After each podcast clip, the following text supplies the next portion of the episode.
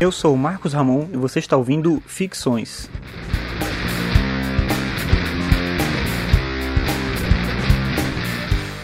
Esse é o episódio 61 e hoje vou falar sobre experiência.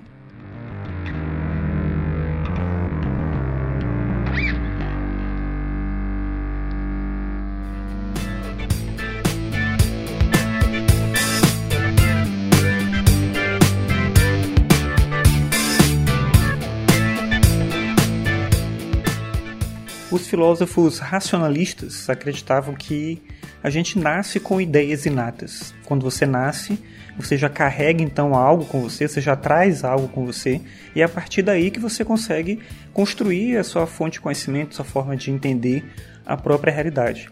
No entanto, outros autores pensam o contrário, pensavam o contrário, defendiam ideias diferentes dessa.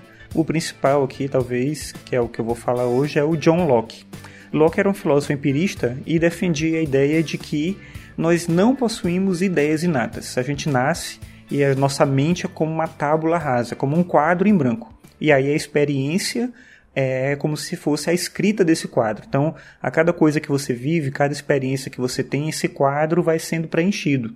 Algumas coisas ficam com mais intensidade e isso forma as memórias, formam as formas de entender a realidade, a capacidade de entender o próprio mundo, as conexões que a gente faz entre as coisas para poder entender, por exemplo, uma analogia, qualquer outra coisa desse tipo, e as nossas ideias são formadas assim. Algumas coisas também são apagadas, nem tudo fica. E aí, é por isso que nem toda memória ela é completa, nem todo conhecimento é absorvido, mas tudo depende da experiência. Para o Locke, a gente não tem ideias inatas, então você não nasce com uma ideia pronta, digamos assim. Então, por exemplo, Descartes acreditava em ideias inatas. Ele acreditava, por exemplo, que Deus era uma ideia inata. O ser humano foi criado por Deus e Deus plantou a sua ideia dele, né, Deus, na mente humana. Quando a gente nasce, essa ideia já está lá presente. A gente vai intuir isso durante a nossa vida, mas é uma ideia que já nasceu com a gente. Você não tem que ensinar alguém o que, que é Deus. Claro que existem as questões culturais, os valores sociais, o Descartes também entendia isso. Mas ele compreendia que todo mundo nasce com essa intuição de que exista um ser supremo, bondoso, verdadeiro, etc. Para o Locke não funciona assim, a gente não tem uma ideia inata, mas, e é interessante, nós possuímos capacidades inatas. A linguagem é um exemplo disso. Então o ser humano ele é capaz de se comunicar através de uma linguagem elaborada. E isso é uma capacidade inata.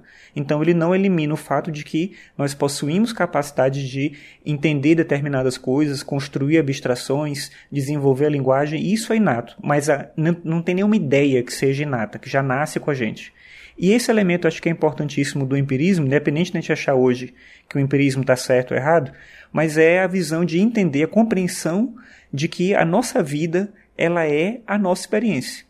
Nós somos apenas o que a nossa experiência nos permite. Se você não tem experiência com determinadas coisas, se você não viveu determinadas coisas, você não viu, se você não, não teve contato com aquilo, dificilmente você vai ter um insight e entender por conta própria o que, que aquilo é, ou desenvolver uma ideia sobre alguma coisa. E nesse sentido eu acho que o Locke é, explica bem a nossa vida ainda hoje e mostra, talvez, porque a gente se envolve em tanto problema, em tanta confusão, porque a gente quer entender daquilo que a gente não viveu, a gente quer compreender aquilo que a gente não teve experiência. Eu acho que menos no lado da teoria do conhecimento e mais no lado social, a teoria do empirismo é forte e importante porque mostra que a experiência é uma necessidade para que a gente possa se colocar no lugar do outro. A alteridade depende da gente compreender que a minha experiência não é a mesma que a sua, que não é a mesma do seu vizinho que está longe de ser do cara que vive em outro continente, numa outra cidade, tendo um ritmo de vida completamente distinto. Então a nossa experiência molda o que nós somos. Nós somos só o que a nossa experiência nos permite.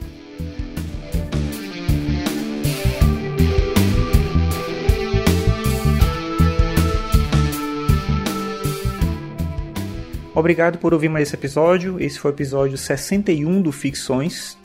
Você pode acessar todos os episódios em marcosramon.net barra ficções. Você pode também ler os meus textos em arcano5.com.br. Se você gosta aqui do podcast, eu peço para você compartilhar com outras pessoas.